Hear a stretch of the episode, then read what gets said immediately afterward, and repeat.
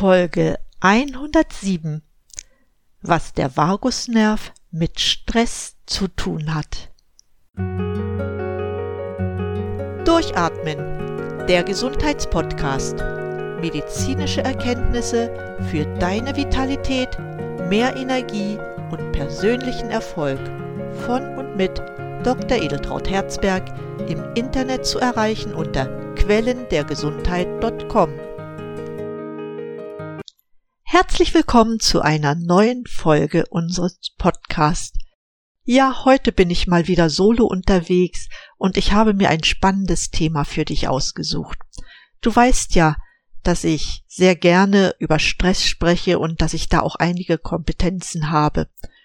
Heute soll es darum gehen, wie unser autonomes Nervensystem den Stresspegel beeinflusst und welche Rolle der Vagusnerv dabei spielt. Ja, die Stressbelastung für unseren Körper kann man messen. Oft ist es aber so, dass man meint, man hätte gar keinen Stress, weil er sich eben nicht nur mental äußert. Deshalb macht es durchaus Sinn, das Stressniveau im Körper zu messen. Mit der Messung von Belastungsfaktoren lässt sich ermitteln, wie es um deinen Gesundheitszustand ganz allgemein bestellt ist.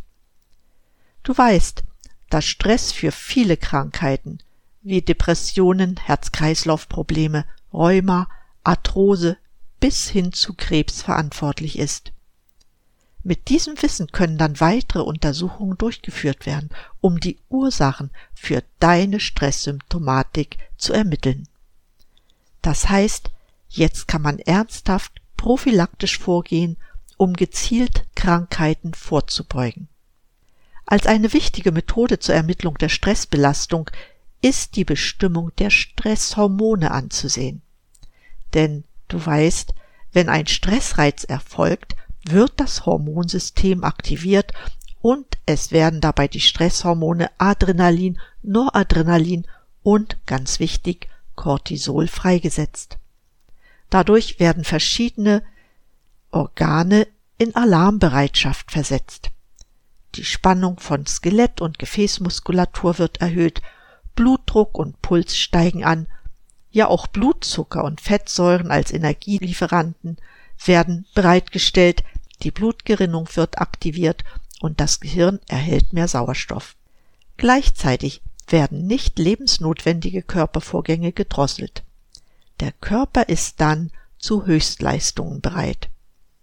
Bei Dauerstress allerdings sinkt die Energieproduktion auf einen minimalen Wert, was man zum Beispiel an reduzierten Cortisolwerten sehr gut feststellen kann. Damit bietet sich also die Messung der Stresshormone an, um die Stressbelastung zu ermitteln. Adrenalin, Noradrenalin und Cortisol kann man sowohl im Blut als auch im Speichel messen. Für Cortisol kann mit Hilfe des Speicheltests auch noch das Tagesprofil bestimmt werden. Das Tagesprofil zeigt für Cortisol am Morgen den höchsten Wert, was ja auch den Anforderungen für die Energiebereitstellung entspricht. Im Verlauf des Tages sinkt der Cortisolspiegel beständig mit einem kleinen Mittagshoch, um dann in der Nacht auf einen minimalen Wert zu fallen. Alle drei Parameter lassen sich labormedizinisch bei einem Arzt oder Heilpraktiker bestimmen. Sollten die Werte nicht im Normbereich liegen, können entsprechende Therapien eingeleitet werden. Darüber hinaus beobachtet man bei Dauerstress, dass die Belastung mit freien Radikalen im Körper stark zunimmt. Freie Radikale aber sind hochreaktive Stoffe, zum Beispiel Hydroxylradikale, Sauerstoffradikale und auch andere. Sie spielen eine wichtige Rolle in zellbiologischen Prozessen, können aber bei Konzentrationen oberhalb der Norm die Zellen schädigen und damit haben sie einen großen Einfluss auf die Energieproduktion in den Mitochondrien. Die freien Radikale kann man mit Hilfe eines sogenannten freie Radikalenchecks mit Hilfe von Teststreifen messen.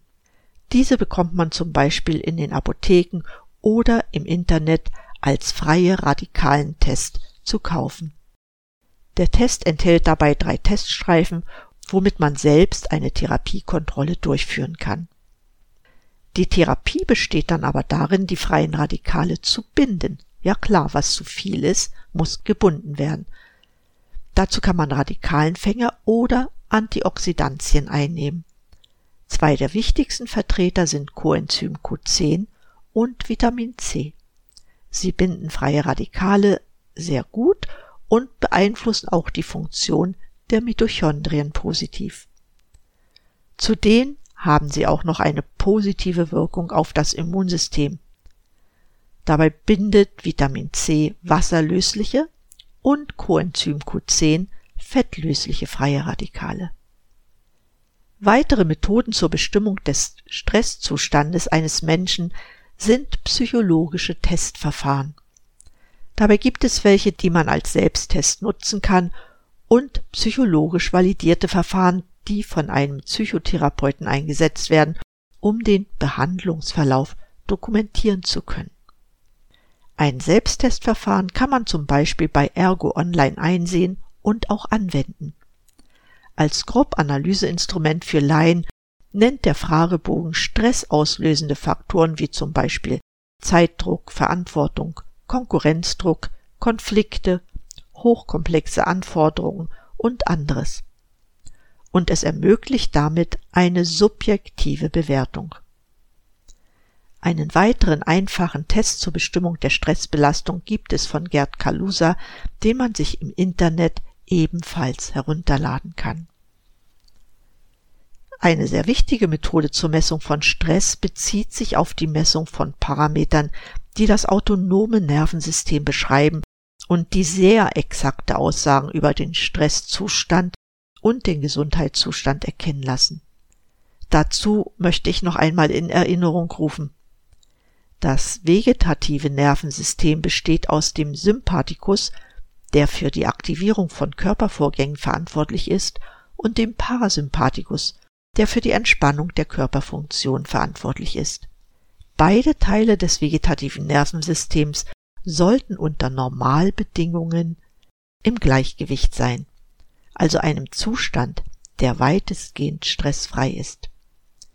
Das ist die allgemeine Beschreibung des autonomen Nervensystems, wobei der Parasympathikus im Wesentlichen durch den zehnten Hirnnerv, den Varusnerv, beeinflusst wird. Zur Erklärung der Stressmessung über Parameter des vegetativen Nervensystems ist es notwendig, den Zusammenhang zwischen Atmung und Herzfrequenz zu verstehen. Die Herzfrequenz des menschlichen Körpers passt sich in der Regel dem Atemrhythmus an. Die Atemfrequenz ist jedoch von der Belastung abhängig, die unser Körper bewältigen muss. Es ist also ein Unterschied, ob ich jetzt schnell laufe oder ob ich schlafe. Ist das Herz in der Lage, sich der Atemfrequenz bei Belastung schnell anzupassen, kann man davon ausgehen, dass das autonome Nervensystem im Gleichgewicht ist. Wenn das Herz jedoch nicht dem Atemrhythmus folgt, so ist das autonome Nervensystem nicht in Balance. Dies ist gleichbedeutend mit einer gestörten Funktion des Sympathikus, den wir äußerlich nicht unbedingt wahrnehmen können. Wie ist das aber nun zu verstehen? Unser Herz schlägt nicht konstant in einem Takt. Es muss ständig auf innere und äußere Einflüsse reagieren. Dieser Zustand ist normal, und je besser wir auf verschiedene Situationen reagieren können, desto gesünder ist der Organismus, desto weniger Stress haben wir. Dies zeigt sich in einer ausgeprägten Unterschiedlichkeit der Herzschläge. Die Unterschiedlichkeit der Herzschläge, die man auch Herzratenvariabilität nennt, könnte man mit der Fähigkeit einer jungen Birke vergleichen, die sich durch ihre elastische Biegsamkeit einem Sturm gut anpassen kann.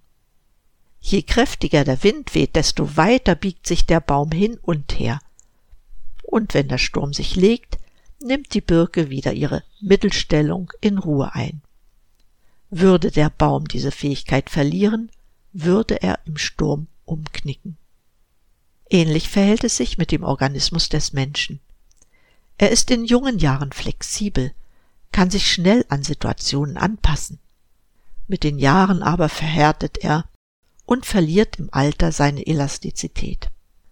Wobei das Alter, wo das auftritt, ganz individuell ist. Dabei ist es egal, ob die Biegsamkeit der Gefäße der Gelenke oder des Geistes betroffen sind. Jedoch ist nicht nur das Alter für den Verlust der Flexibilität verantwortlich. Immer mehr sind dies auch Umweltfaktoren und der moderne Lebensstil, geprägt durch Stress, die die Anpassungsfähigkeit des Herzschlags negativ beeinflussen. Wenn es aber gelingt, sich an die äußeren Bedingungen anzupassen und mit unterschiedlichem Herzschlag darauf zu reagieren, sind und bleiben wir auch gesund. Wenn der Körper aber unfähig ist, flexibel zu reagieren, wird er krank. Der Herzschlag eines kranken Menschen zeigt wesentlich geringere Veränderungsmöglichkeiten als der eines gesunden Menschen, also auch eine geringere Anpassung. Wenn man die Unterschiedlichkeit der Herzschläge, also die Herzratenvariabilität misst, kann man in nur fünf Minuten feststellen, wie flexibel der Organismus reagiert. Gleichzeitig gibt diese Messung Auskunft über die persönliche Stresstoleranz. Sie zeigt, ob der für die Leistungssteigerung verantwortliche Nerv, der Sympathikus, mit der inneren Bremse, dem Parasympathikus oder dem Vagusnerv im Gleichgewicht ist. Mit der Messung der Anpassungsfähigkeit der Herzschlagfrequenz können Krankheitstendenzen frühzeitig erkannt werden und durch geeignete Therapien verhindert oder gemildert werden. Auch kann mit dieser Messung das autonome Nervensystem gut eingeschätzt werden. Weitergehende Analysen können dann schon sehr früh die Ursache für den Stress oder die Störung ermitteln. Damit gelingt es schließlich schon rechtzeitig Therapien einleiten zu können. Einige Sätze möchte ich gern noch über den Vagusnerv sagen. Dieser Nerv wird auch als Selbstheilungsnerv bezeichnet. Und es gibt eine ganze Reihe von Maßnahmen, die man einsetzen kann, um den Vagusnerv zu unterstützen. In der nächsten Folge werde ich in einem Interview zu diesem Thema einige Sachen ansprechen. Zwei Dinge möchte ich jedoch vorwegnehmen. Zum ersten ist der Vagusnerv kein einzelner Nerv. In den letzten Jahrzehnten wurde festgestellt, dass er zwei Anteile besitzt, nämlich einen vorderen und einen hinteren Ast. Der vordere Vagusast stimuliert das rhythmische Zusammenziehen der Bronchiolen und unterstützt somit den Sauerstofftransport, fördert damit die Energieproduktion in den Zellen, einfach weil die Zellen mehr Sauerstoff erhalten. Der hintere Anteil des Vagusnervs kann bei Aktivierung eventuell zu einem chronischen Zusammenziehen der Luftwege führen, womit der Lufttransport erschwert wird. Dies kann man unter anderem auch bei der COPD, also der chronisch obstruktiven Lungenerkrankung, beobachten. Allgemein gesprochen fördert der vordere Vagusast die Ruhe sowie ruhige Aktivitäten und stimuliert Kontakt- und Kommunikationsfähigkeit. Der hintere Varusast dagegen führt bei Aktivierung zu einer Hemmung von Körperfunktionen, wie wir es von Burnout und Depressionen kennen. In diesem Fall ist der vordere Varusast deaktiviert. Der vordere Anteil des Varus steht in enger Verbindung mit vier anderen Gesichtsnerven, nämlich dem Trigeminusnerv, dem Gesichtsnerv, der auch einige Augenfunktionen steuert, dem Zungenrachennerv und dem zusätzlichen Nerv. Dabei handelt es sich um Informationen, die wir unmittelbar mit unseren Sinnen wahrnehmen. Aus dem, was wir hören, sehen, riechen und schmecken, kann das vegetative Nervensystem abwägen, ob wir uns sicher fühlen können oder nicht. Die Tatsache, dass der Varusnerv mit den Nerven zur Sinneswahrnehmung in Kontakt steht, ist ebenso relevant, wenn es um Möglichkeiten der Stimulierung des vorderen Varusastes geht. Insgesamt siehst du, dass das Stressgeschehen in unserem Körper durch drei autonome Nervenanteile beschrieben wird, nämlich dem Sympathikus und den zwei Anteilen des Varusnerv, dem vorderen und hinteren Varusnerv. Der vordere Varusnerv reagiert schneller und ist an solchen Aufgaben wie Selbstheilung, Erholung, Verdauung, Kontakt und Kommunikation beteiligt. Im Normalfall, also bei einem gesunden Menschen, ist der vordere Varus vorherrschend. Wenn dieser überfordert ist, wird der Sympathikus aktiviert. Der Organismus geht über in den Modus Fight or Flight. Wenn es nun aber keine Lösung gibt, übernimmt der Parasympathikus und der hintere Varus fährt alle Funktionen herunter. Der Organismus stellt sich tot, erstarrt, der Blutdruck reduziert sich, Schwindel, ein verlangsamter Puls und anderes können sich einstellen. Ich will dir das an einem Beispiel erklären. Stell dir vor, du beobachtest, wie ein Gepard eine junge Antilope jagen möchte. Nachdem er sich überzeugt hat, dass die Antilope ihn nicht bemerkt hat, sie also im sozialen Kontakt mit ihrer Herde steht und der vordere Vagus aktiv ist, beginnt der Gepard sie zu jagen. Blitzartig beginnt die Antilope zu rennen, flieht vor der Bedrohung. In diesem Fall ist der Sympathikus auf Flucht und Kampf, also eher auf Flucht eingestellt. Doch der Gepard kann die Antilope schnell erreichen, packt sie und will sie töten. Jetzt hat die Antilope nur noch eine Chance, und das ist überlebenswichtig. Ihr hinterer Vagusnerv wird aktiv und überführt sie in einen Zustand der Starre, so dass der Gepard denkt, sie sei tot. Da jedoch Geparde keine Aasfresser sind, lässt er die Antilope los und sichert ihr damit das Leben. Nach einer Weile läuft das kleine Tier zu seiner Herde. Jetzt kann der Gepard ihr nicht mehr folgen.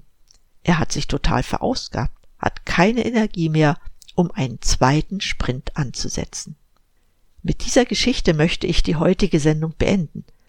Ich werde noch einmal eine Sendung zu diesem Thema machen, in der ich dir zeige, wie es Menschen geht, bei denen der vordere Vagusast nicht aktiv ist und wie man ihn mit einfachen Mitteln aktivieren kann. Für heute aber sage ich vielen Dank für dein Interesse an diesem Thema. Ich freue mich sehr über dein Feedback. In der Kurzbeschreibung habe ich deshalb auch meine E-Mail-Adresse hinterlassen, dann kannst du mir schreiben und dabei auch deine Fragen stellen. Bis dahin wünsche ich dir eine schöne Zeit. Bleib gesund, schalte wieder an und atme richtig durch. Deine Edeltraut Herzberg.